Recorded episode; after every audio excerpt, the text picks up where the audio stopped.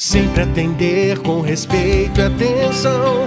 Na emergência, na internação. Tecnologia e agilidade. Nos tratamentos de alta complexidade. Cuidar da saúde é a nossa marca. Somos o Hospital Santa Marta. Hospital Santa Marta, Taguatinga Sul. Especializado em alta complexidade. Hospital Santa Marta. Olá, eu sou Karina Alves, eu sou pediatra do Pronto Socorro do Grupo Santa Marta e vou falar um pouquinho sobre a bronquiolite viral aguda. A bronquiolite é uma doença de etiologia viral, mais incidente nessa época do ano, e ela comete mais as crianças pequenininhas, desde o nascimento até em torno dos dois anos, dois anos e meio de idade. Ela se inicia com sintomas gripais leves, com coriza, obstrução nasal, uma febre mais baixa, tosse.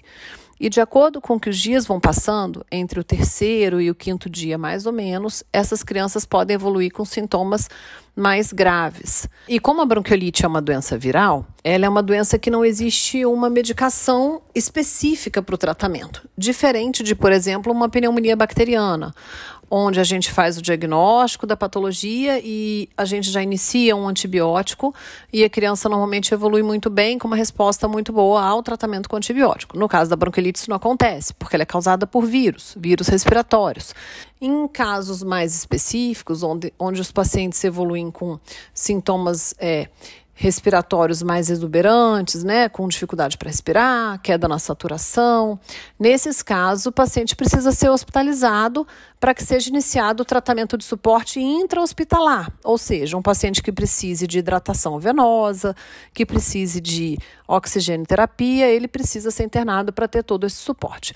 Então, é muito importante que os pais e cuidadores dessas crianças principalmente aquelas que manifestam os, os, sintomas mais graves né, da doença, os que eu acabei de citar, como dificuldade para respirar, aquele cansaço, uma tosse muito persistente, que eles procurem um serviço médico para um profissional capacitado, um pediatra, atenda essa criança, faça o diagnóstico e decida qual vai ser o tratamento se vai ser domiciliar, se vai ser intra-hospitalar, de acordo com os sintomas que a criança apresenta.